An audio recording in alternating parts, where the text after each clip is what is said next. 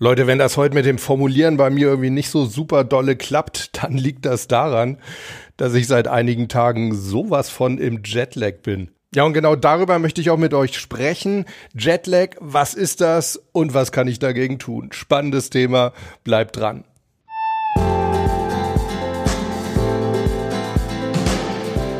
Servus und herzlich willkommen bei Mental gewinnt. Du bist hier genau richtig, wenn du leichter und erfolgreicher durchs Leben gehen möchtest und wenn du genau dann, wenn es wirklich drauf ankommt, das Beste aus dir herausholen möchtest. Ich bin Harald Dobmeier und ich freue mich tierisch, dass du heute hier mit an Bord bist.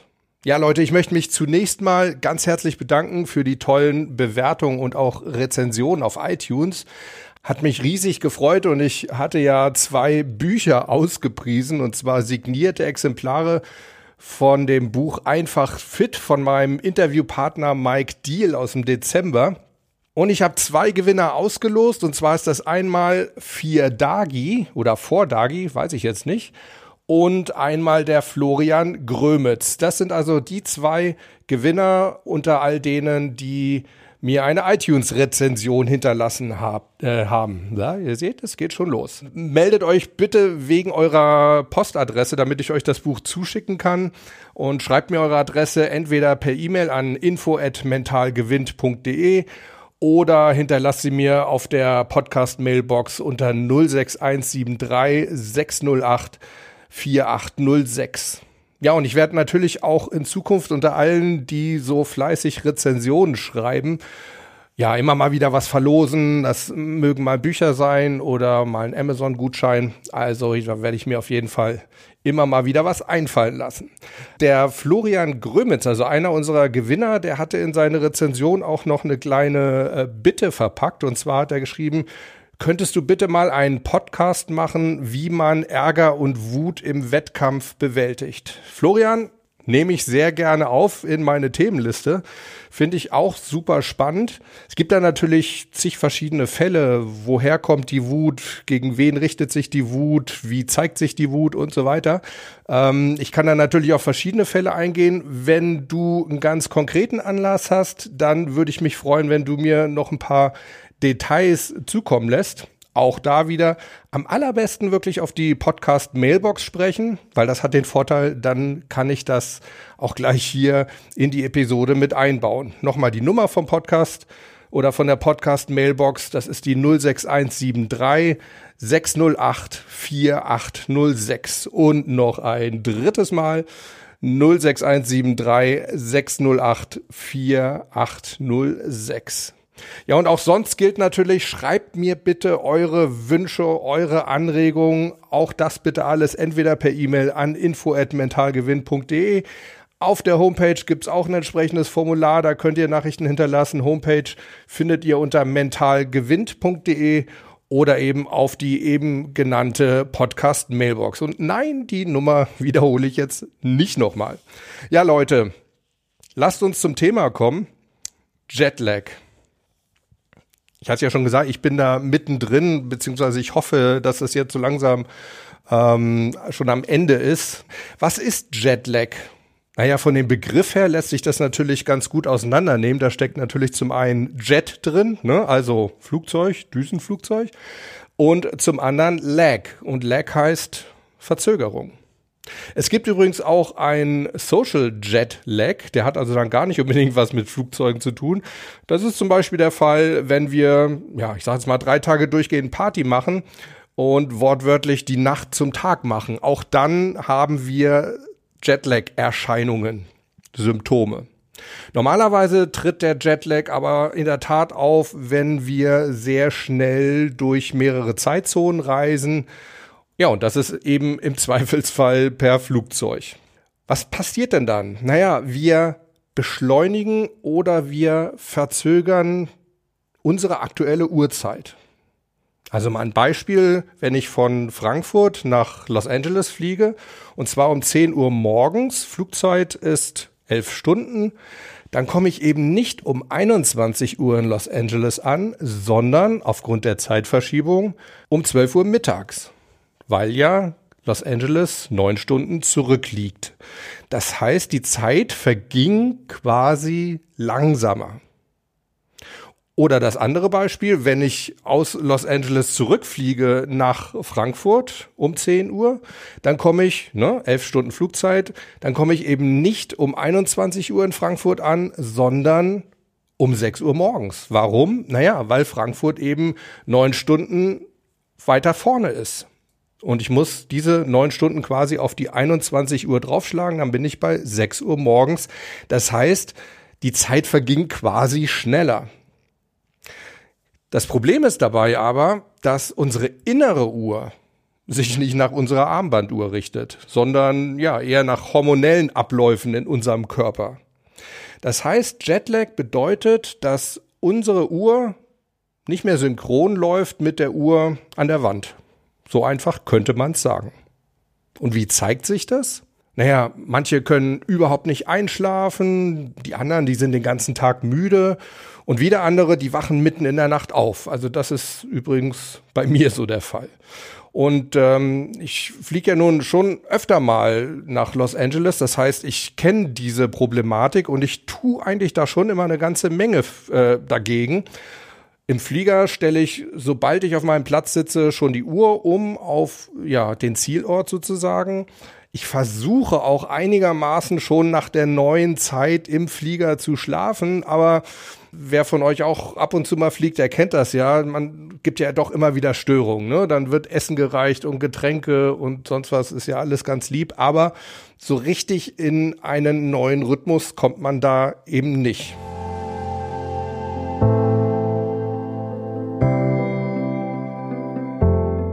Ja, und bei mir ist es diesmal wirklich so, dass ich über eine Woche erst so um ein oder zwei Uhr nachts müde werde. Ja, und dann trotzdem irgendwie um drei oder vier Uhr aufwache und dann echt hellwach bin. Das heißt, naja, wenn man das mal so ein paar Tage mitmacht, dann hat man eindeutig zu wenig Schlaf. Und dann ist wieder die Frage, mache ich einen Mittagsschlaf? Ist das gut? Naja, das stört ja eigentlich auch wieder ein bisschen den Rhythmus. Also, hm, auch nicht so optimal. Ja, und als ich da vor zwei Tagen wieder mal von vier Uhr morgens an wach lag, da habe ich gedacht, komm, die Zeit, die nutzt jetzt einfach mal und recherchierst zu dem Thema Jetlag. Und habe mir überlegt, was kann man denn dagegen machen? Und als allererstes habe ich gedacht, ich frage einfach mal einen Vielflieger. Und dann habe ich überlegt, wer fliegt denn wirklich viel? Und ich glaube, es gibt niemanden, der mehr fliegt als eine Flugbegleiterin. Also habe ich meine Freundin Julia angerufen, beziehungsweise ihr eine Audionachricht geschickt. Ja, und die Antwort, die kam dann umgehend und lautete folgendermaßen. Ich versuche halt, wenn die Ankunft des entsprechenden Fluges nicht vor 2 Uhr nachmittags ist, also sprich erst am Nachmittag, dann durchzuziehen. Und zwar bis 8 oder 9 Uhr abends. Und dann schlafen legen. Dann bist du sowieso schon tot. Und auch versuchen auf dem Flug nicht groß zu schlafen, also auf dem Rückflug, wenn es darum geht, wieder in die deutsche Zeit zu kommen. Weil ansonsten hast du auf dem Flug geschlafen und kannst zu Hause nicht schlafen, dann kommst du erst recht nicht in die deutsche Zeit. Wenn du natürlich vor 2 Uhr irgendwie ankommst, auch gerne mal hinlegen, aber nicht länger als eine Stunde. Das ist hart, aber es hilft und wirkt weil nur so kommst du wieder gut zurück in die entsprechende Zeitzone, in die du kommen möchtest. Ja, wenn du dann abends zum Beispiel zwischen 8 und 9 schlafen gegangen bist, dann auf jeden Fall den Wecker stellen auf 6 oder 7 Uhr morgens. Das ist fies, ich weiß, aber nur so kommt man irgendwie rein. Dann vernünftig frühstücken mit Kaffee und einem gescheiten Müsli und Joghurt. Also so ein gesundes Frühstück zum Beispiel. Das ist das, was meine Laune dann auch hebt und motiviert. Mittags lege ich mich die ersten zwei Tage nach so einem Flug dann gerne nochmal hin, aber nach 30 Minuten wird wieder aufgestanden. Wecker stellen. Ist fies, geht leider nicht anders. Viel frische Luft, spazieren gehen, dass man auch gar nicht in die Gefahr kommt, sich irgendwo aufs Sofa zu flitzen und wegzuratzen, sondern tatsächlich in den Alltag wieder direkt hineinstürzen. Das ist so mein Trick. Mehr habe ich gar nicht. Ja, Julia, vielen Dank dafür.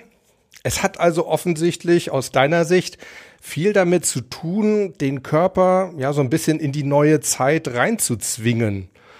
Ja, so habe ich es ja bislang auch immer gemacht, aber diesmal hat das irgendwie nicht so richtig geklappt. Also ich bin ja nun wirklich schon spät ins Bett gegangen, um in den Rhythmus reinzukommen, um schlafen zu können, bin aber dann eben viel zu früh wieder aufgewacht. Dann habe ich gelesen, dann habe ich am Handy rumgedaddelt, dann habe ich ferngesehen und ich bin einfach nicht wieder müde geworden.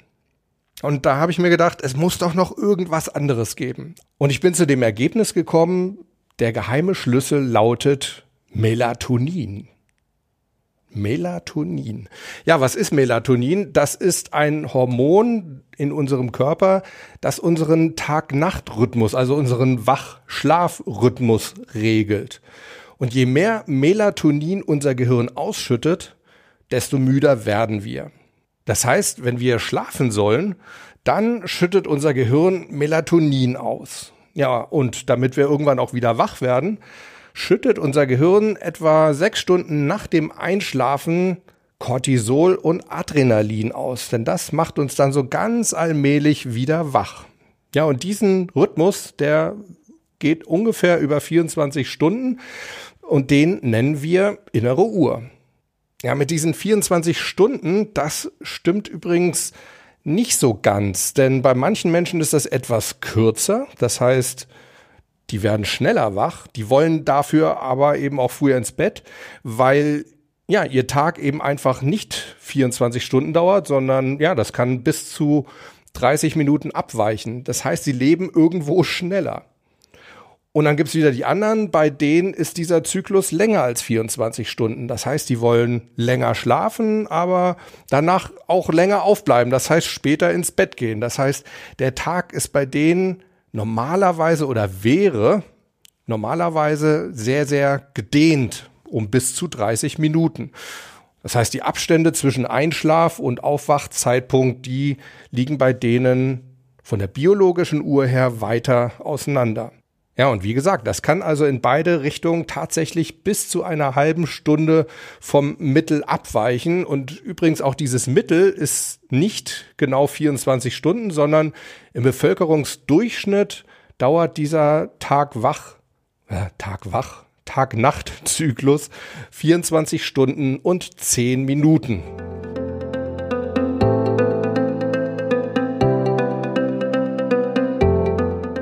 Also wir können noch mal zusammenfassen, wir brauchen also dann mehr Melatonin, wenn es Schlafenszeit ist und wir brauchen möglichst wenig Melatonin, wenn wir wach sein müssen.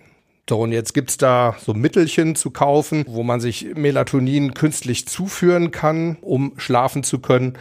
Aber das ist relativ umstritten, einfach auch aus dem Grund, weil eine falsche Dosierung da durchaus auch das Gegenteil bewirken kann. Und das wollen wir ja nun ganz und gar nicht. Aber es gibt so einen Trick.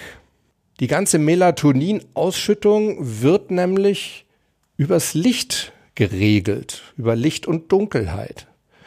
Und zwar wird die Melatonin-Ausschüttung durch helles Licht gebremst. Das heißt, wenn es hell ist, sind wir tendenziell nicht mehr so müde. Ja? Ist ja klar. Wir brauchen Melatonin zum Einschlafen. Wenn das durch helles Licht eben nicht mehr so sehr ausgeschüttet wird, dann sind wir automatisch auch nicht mehr so müde. Insofern hat Julia, meine Freundin, auch recht, wenn sie sagt, äh, spazieren gehen ist auf jeden Fall eine gute Sache. Wobei es dann also wirklich weniger um die frische Luft geht. Kann natürlich auch nicht schaden, aber es geht in erster Linie ums Tageslicht. Dieses Tageslicht kann uns also helfen, wach zu bleiben. Ja, jetzt könnte man fragen, was ist denn, wenn es jetzt total bewölkt ist? Hm, auch wenn wir wirklich unter einem komplett grauen Himmel spazieren gehen, dann ist dieser graue Himmel immer noch zwei bis dreimal heller als ein normal beleuchteter Raum.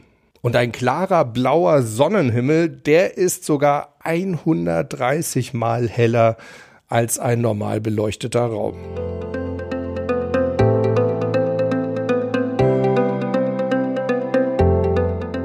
Ja, jetzt gibt's aber ein neues Problem.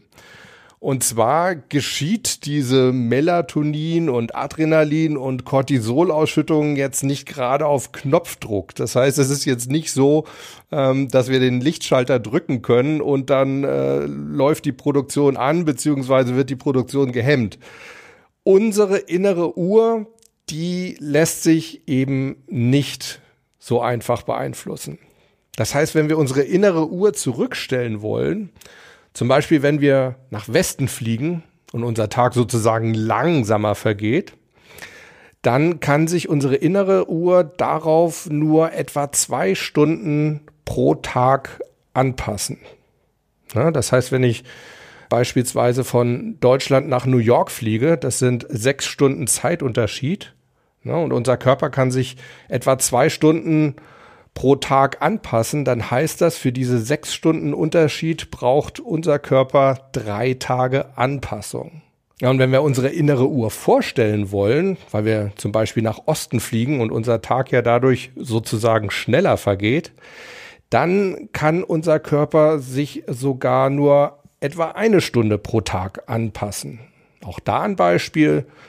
Wenn wir von Deutschland nach Sydney fliegen in Australien, das sind zehn Stunden Zeitunterschied, dann braucht unser Körper, unsere innere Uhr, tatsächlich etwa zehn Tage, um sich an die neue Zeit anzupassen. Ja, welche Schlussfolgerungen können wir daraus ziehen?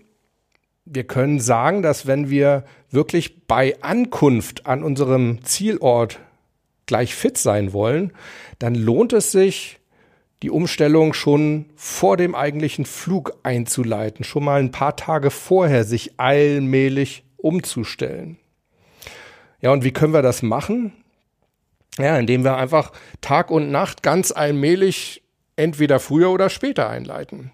Und das können wir eben durchaus ganz bewusst über Licht steuern. Also wenn wir zum Beispiel früher wach werden wollen oder länger, abends länger wach bleiben wollen, um uns umzustellen, dann brauchen wir mehr Licht. Ne? Wir wollen ja die Melatoninausschüttung bremsen, denn Melatonin würde uns ja tendenziell müder machen. Das wollen wir ja nicht. Wir brauchen also Licht, im besten Fall natürlich Tageslicht. Also morgens früh aufstehen und dann raus in die Sonne.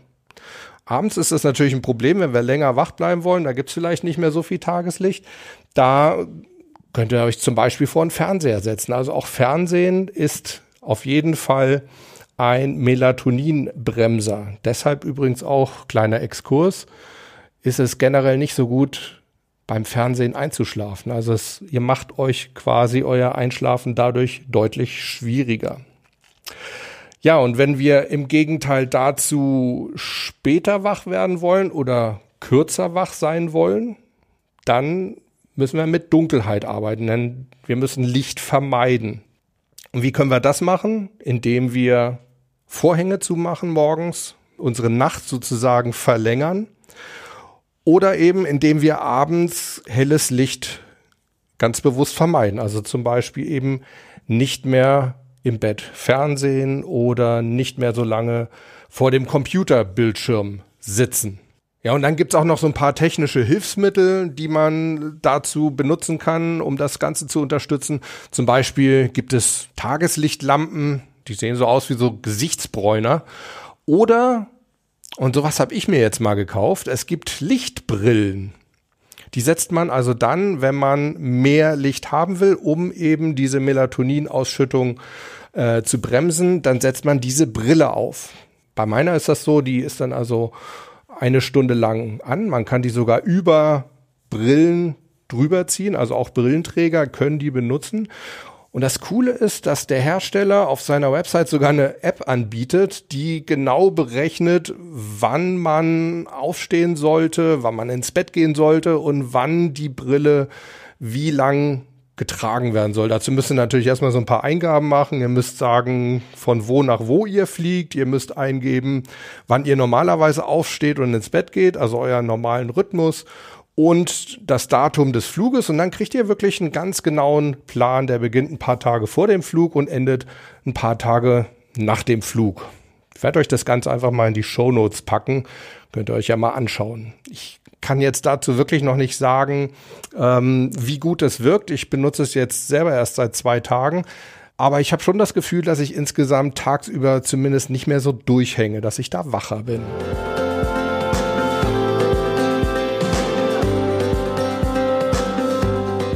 Ja, Leute, nochmal eine kleine Zusammenfassung. Was bedeutet Jetlag?